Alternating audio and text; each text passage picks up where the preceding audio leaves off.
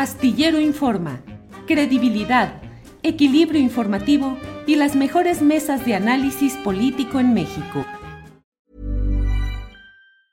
When you're ready to pop the question, the last thing you want to do is second guess the ring.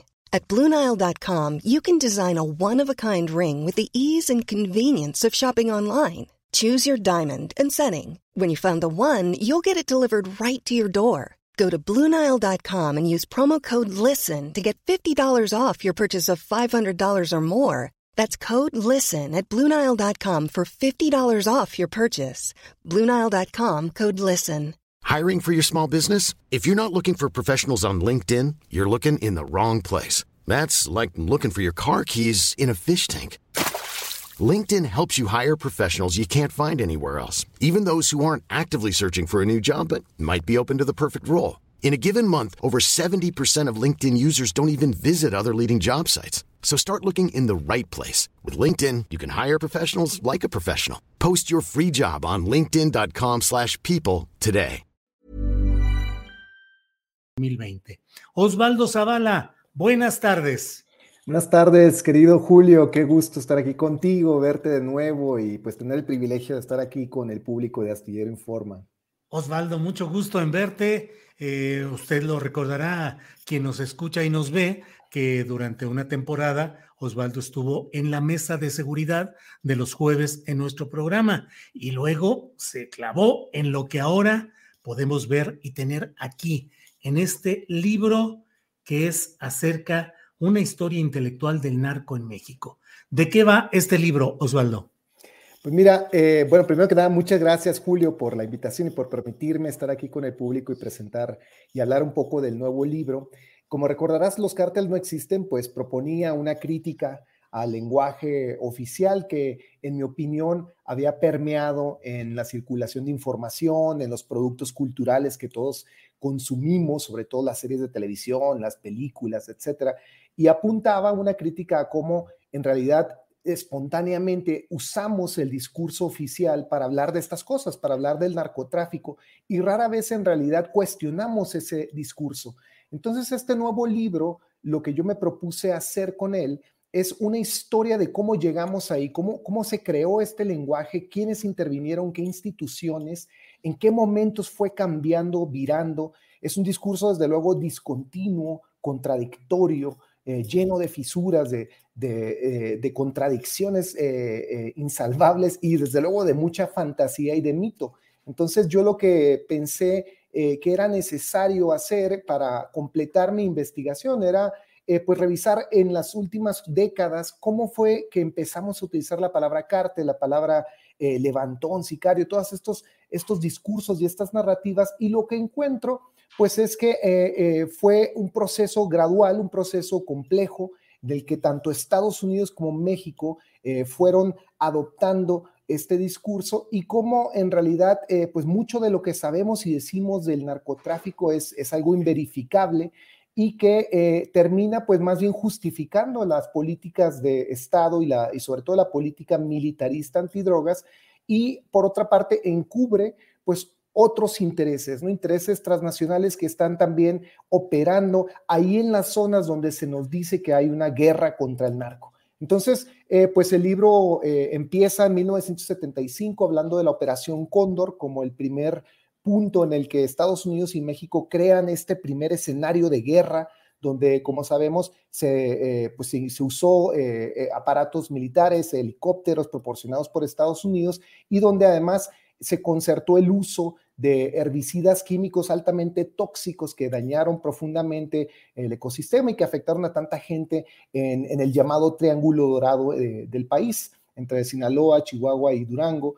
Y después, en un segundo, una segunda parte del libro, exploró el asesinato de Enrique Camarena, el, famoso agente de la DEA secuestrado y asesinado en Guadalajara en 1985, pero estudio cómo el, el asesinato fue utilizado por el gobierno estadounidense para presionar y para obligar a México a una transformación de su política de seguridad y llevarnos ahora sí a lo que conocemos contemporáneamente como el narco, como una amenaza a la seguridad nacional. Entonces, le da las segundas dos partes, hablo de cómo eh, pues, eh, el surgimiento del narco, precisamente como este enemigo ubicuo que amenaza pues al Estado, a la sociedad y que está por todas partes, empieza a desplegarse a partir de los años 90 con la supuesta aparición del cártel de Juárez, eh, y después, por supuesto, llegamos hasta el sexenio de Calderón y ya de plano el despliegue militar que todos hemos visto con horror y que continúa desafortunadamente hasta la fecha. Entonces, eso es en resumen un poco por dónde va el libro. Eh, Osvaldo, mm, hablas de todo este esquema, novelas, películas, canciones, narrativa.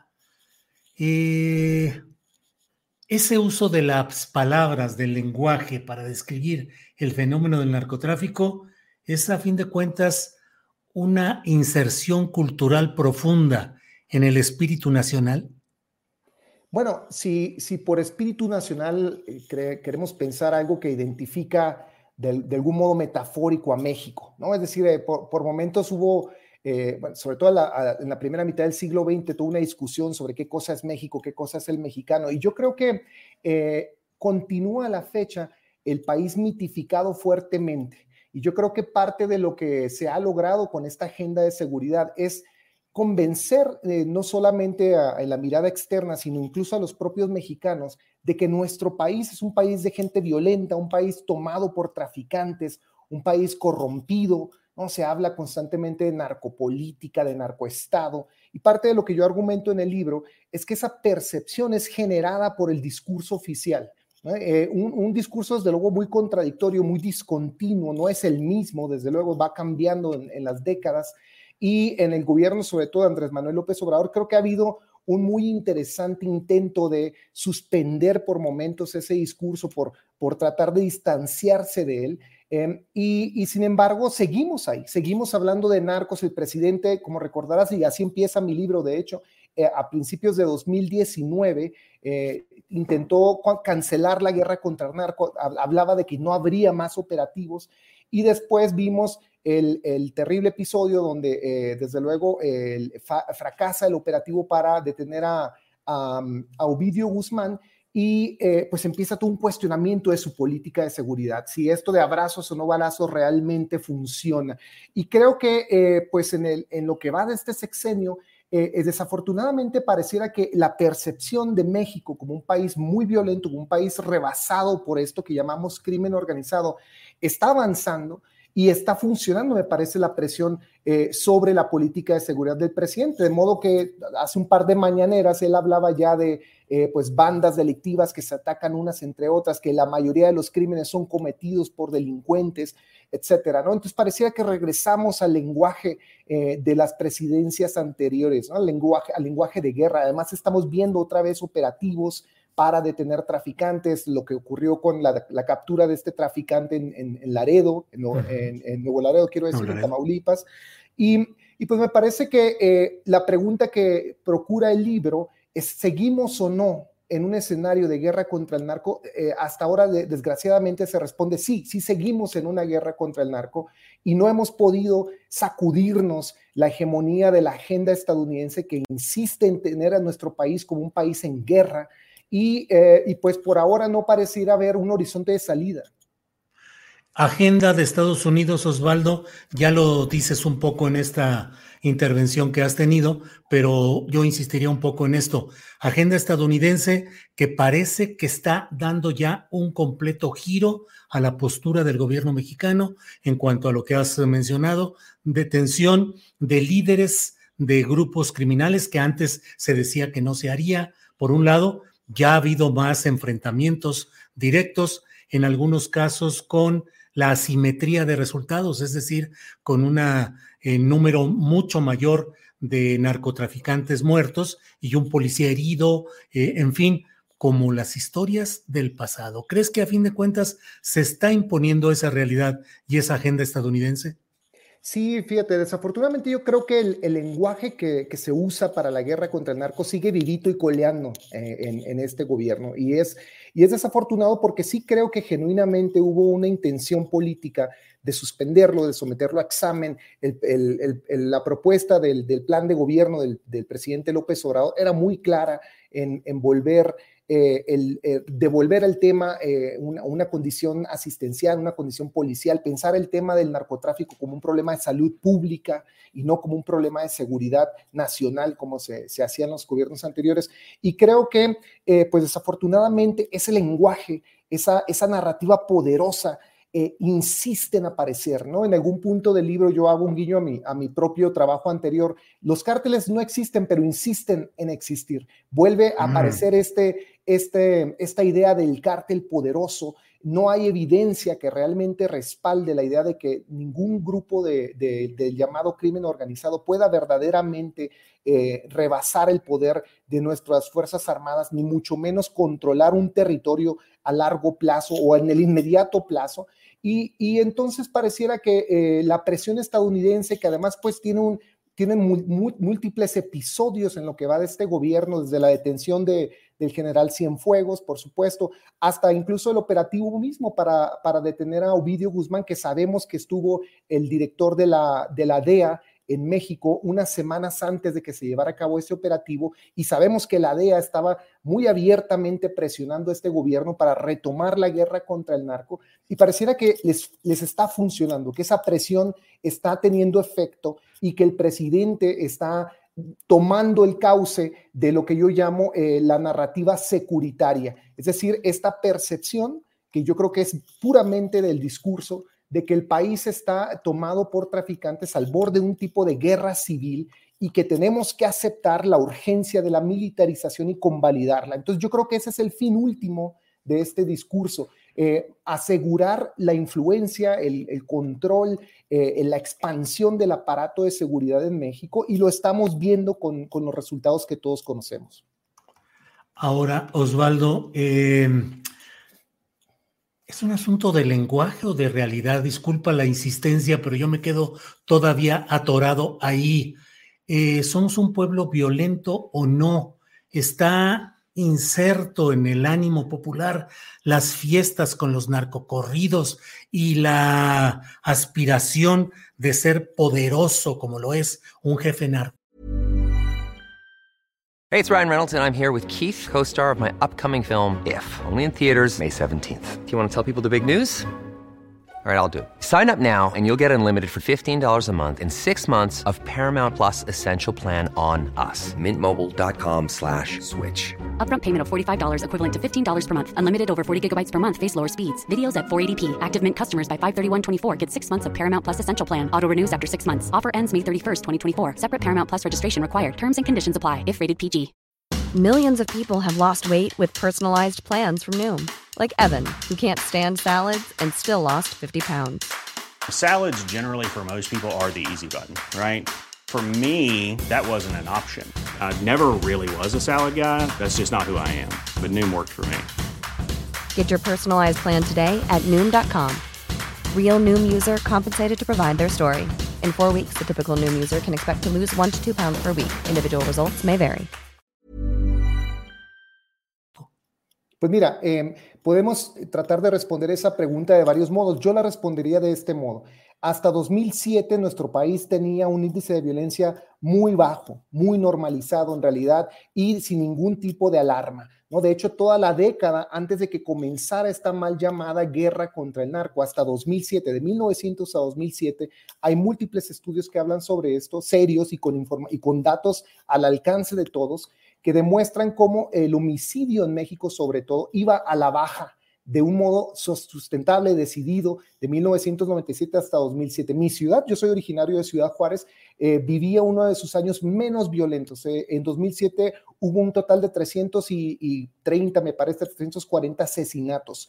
Toda esa dinámica de, escasa violencia o de una violencia que no, que no, que no rebasaba de ningún modo eh, preocupante eh, los índices eh, más normales de los países eh, comparables, se rompió, se rompió ese descenso en, 2008 cuando empieza la militarización del país, cuando el presidente Calderón empieza, bueno, desde 2007 en, estados como Michoacán, pero digamos en, Chihuahua, por ejemplo, de 2008 cuando empieza la militarización ordenada por el presidente Calderón. Y ahora hay datos muy serios, muy, muy claros estadísticos, por un lado, y análisis que se han hecho eh, tanto dentro como fuera de México, que, que ponen muy claro sobre la mesa el hecho de que hay una correlación entre la militarización y el alza de la violencia en el país. Entonces yo no creo de ningún modo que el mexicano tenga alguna eh, propensión innata a la violencia. Yo creo que estamos viviendo un proceso histórico de violencia estatal, de militarización, de una política agresiva, de un, de un ejército desplegado en contra de su propio pueblo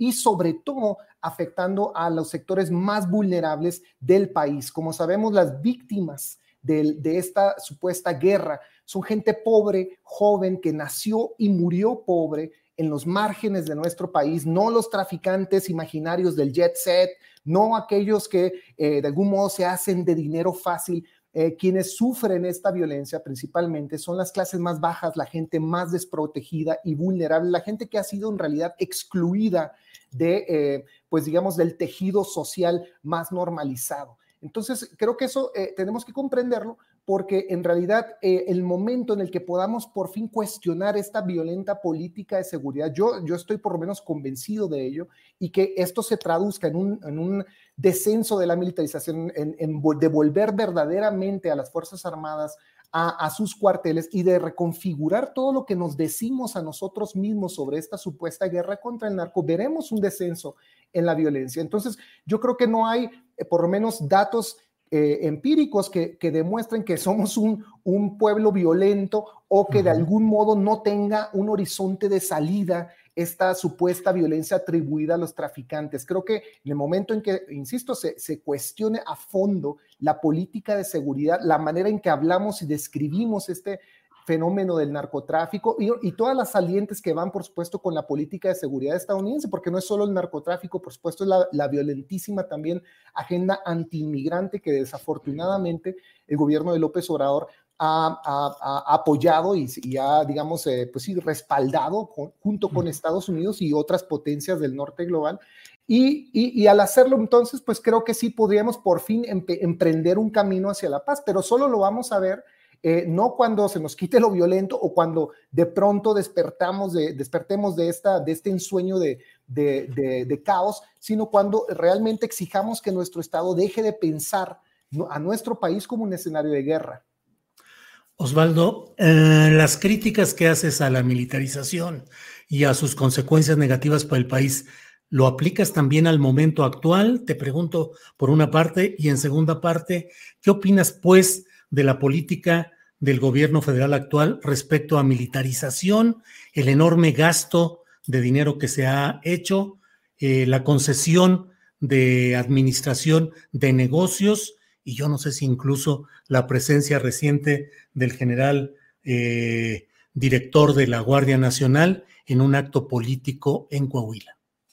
Sí, mira, eh, sin duda hay, hay, enormes preocupaciones. Me parece que se puede pensar, por menos yo he querido pensarlo de dos modos. Le he concedido por momentos el beneficio de la duda al gobierno federal, pensando que eh, eh, parte de la estrategia sería retomar el cauce del ejército hacia, hacia proyectos más productivos de, gobierno, digamos, utilizar, como se ha señalado en otras ocasiones por otros analistas, a las Fuerzas Armadas como, como un brazo constructor de Estado, ¿no? Digamos, para hacer obra pública, megaproyectos, etcétera. No, no estoy del todo reñido con eso. Hay otro argumento que se hace, por ejemplo, de pensar la, eh, la ocupación de las aduanas de marítimas y territoriales del ejército, eh, pensando en la enorme corrupción que en efecto era endémica de, del sistema aduanero en el país. ¿no? Eh, y, ciertamente hay preguntas que, nos, ayudarían a explicar, por lo menos en, lo inmediato, la presencia del ejército en ciertas zonas del gobierno. Em, y, y, creo que es mucho mejor ver al gobierno sí, construyendo el aeropuerto de la Ciudad de México que pues eh, militarizando, eh, digamos, eh, Nuevo León o Chihuahua en la cacería, supuesta cacería de traficantes y en realidad cometiendo crímenes y atrocidades de, lesa humanidad. entonces, por, ese lado puedo entender hasta cierto punto. Sin embargo, hemos visto que esta expansión de las Fuerzas Armadas es verdaderamente eh, pues sin precedente, ¿no? Digamos, se está ocupando zonas del, gobierno civil que, que, no, que no habían tocado antes y que además me parece que están en congruencia con la manera en que el ejército media y tiene enorme influencia en, los gobiernos democráticos de Occidente. Es algo que vemos con muchísima preocupación en Estados Unidos, desde luego, donde, donde el ejército tiene un enorme poder y una enorme influencia y desde luego un enorme presupuesto para avanzar cuestiones de guerra, aun cuando el país se encuentra eh, con fuertes crisis de desigualdad y, problemas de infraestructura, etcétera. ¿no? Entonces, eh, me parece que estamos viviendo una época en la que el militarismo en, en México en realidad se une o se, o se explica al mismo nivel del militarismo global. ¿no? Donde, donde las grandes empresas que venden armas, que militarizan la frontera entre México y Estados Unidos, entre Palestina e Israel, entre tantos otros países, zonas de conflicto de Europa y de Medio Oriente, eh, pues hacen circular su influencia y su dominación también entre nosotros. Entonces yo por eso creo que es muy importante, más allá de la política inmediata, ¿no? Es decir, del papel que juega específicamente el ejército, digamos, en, en la Secretaría de Salud o, o en, eh, en, la cuestión de las aduanas o las fronteras, ¿cómo replantear eh, esta tendencia al militarismo que viven precisamente las democracias modernas. Y creo que parte de la pregunta que yo me quiero hacer en este libro, sobre todo hasta el final, es que en parte proviene de esta racionalidad que llamamos de seguridad, ¿no? De seguridad nacional, que además tiene todo un campo de estudio en la academia, ¿no? Donde hay, un campo de estudio sobre la seguridad, donde todos validan y se preocupan en, producir teorías muy específicas sobre por qué el crimen organizado actúa de tal modo, y, donde creo que lo que falta es preguntarse la sobre la racionalidad misma de la seguridad, es decir, cómo es que llegamos a creer que estamos siempre al borde de una crisis de seguridad. ¿Por qué hasta 2007 los narcos no asesinaban a mansalva? ¿Por qué no teníamos altos índices de homicidio? ¿Y por qué solo cuando empieza la militarización se dispara el asesinato, la, desaparición forzada, la extorsión, etcétera? Entonces yo creo que hay una correlación muy fuerte y que, y que ya es tiempo que nos lo preguntemos entre esta racionalidad de seguridad, el despliegue del ejército, militarizar zonas del gobierno, militarizar la salud, las aduanas, las fronteras, etcétera, y, cómo salirnos de ese impasse. Entonces, yo, no creo que la pacificación va a provenir solamente de, atender la desigualdad, aunque sí creo que eso es clave y el presidente creo que ha sido genuinamente alguien preocupado para hablar sobre la pobreza y poner ese tema en el centro de la discusión, pero además de eso, que me parece crucial, es necesario responder, eh, eh, entablar una crítica generalizada sobre esta idea de la seguridad nacional, seguridad ciudadana, la seguridad en todos sus alcances, que se convierte en una máquina de narraciones y que nos está creando, más que respuestas, nos está creando enemigos domésticos, ¿no? Si no son los narcos, son los guachicoleros,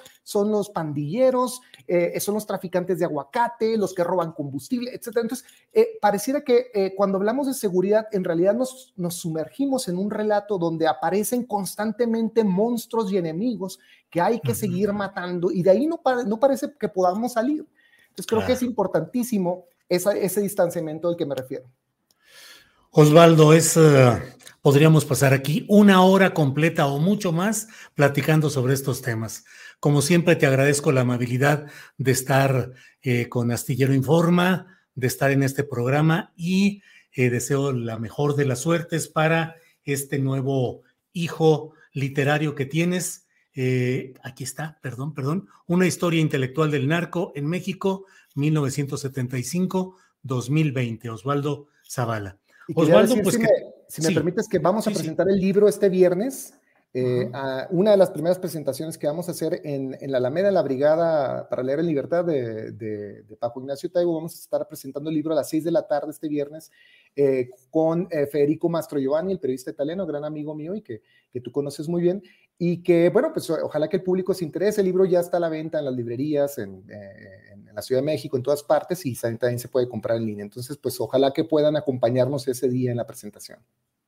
Osvaldo, muchas gracias, que todo vaya bien y seguimos en contacto. Muchas gracias, querido Julio, un abrazo y bueno, cuántas ganas de, seguir estas conversaciones contigo y con todos los colaboradores de Astillero Informa.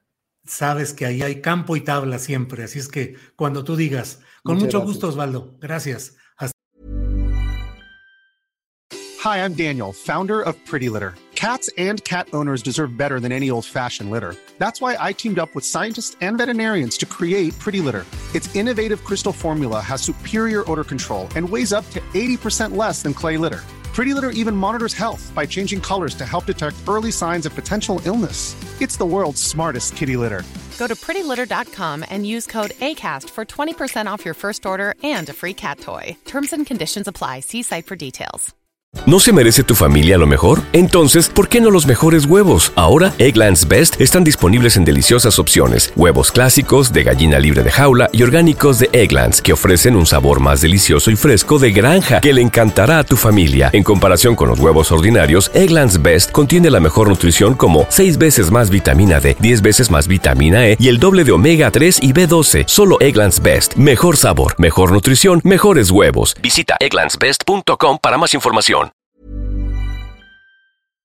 Para que te enteres del próximo noticiero, suscríbete y dale follow en Apple, Spotify, Amazon Music, Google o donde sea que escuches podcast.